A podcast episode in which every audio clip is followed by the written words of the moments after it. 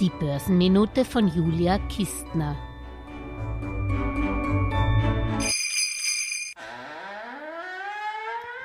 Dass die Rezession kommt, ist kein Geheimnis. In Europa und höchstwahrscheinlich auch in den USA.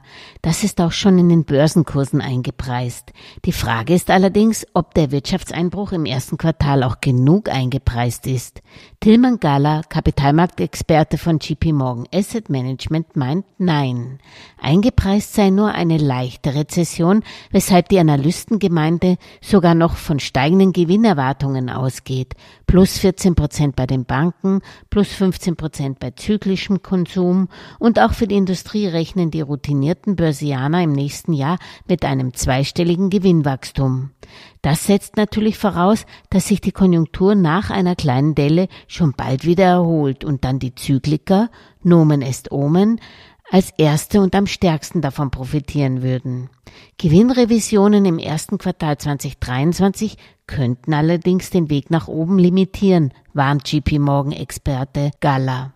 Jedenfalls erholt sich ein Aktienmarkt normalerweise am Ende einer Rezession und nicht am Anfang. Das spricht dafür, dass wir gerade nicht mehr und nicht weniger als eine Jahresend- und Bärenmarktrallye sehen und hier auch schon das Ende. Somit ist derzeit beim Investieren keine Eile geboten. Dies ist natürlich keine Anlageempfehlung, sondern nur meine persönliche Meinung. Dass wir noch nicht den Boden erreicht haben, dafür spricht auch der aktuelle Stand des S&P 500. Der prominente US-Leitindex hat im Schnitt von der Finanzkrise 2008 einmal abgesehen in jeder Rezession seit dem Ende des Zweiten Weltkriegs etwa um 24 Prozent nach unten korrigiert.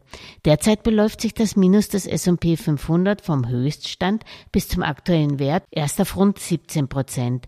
Da ist also Platz nach unten. Doch Vorsicht, Timing funktioniert in den seltensten Fällen. Wenn man von einem börsennotierten Unternehmen, dessen Bilanzen und Geschäftsmodell langfristig überzeugt ist, ist jeder Einstiegszeitpunkt der richtige. Tilman Galler ist übrigens am Sonntag zu Gast bei meinem Podcast Geldmeisterin. Alles Gesagte ist nur die persönliche Meinung von Julia Kistner und daher keine Anlageempfehlung und keine Rechts- und Steuerberatung. Für Verluste, die aufgrund von getroffenen Aussagen entstehen, übernimmt die Autorin Julia Kistner keine Haftung.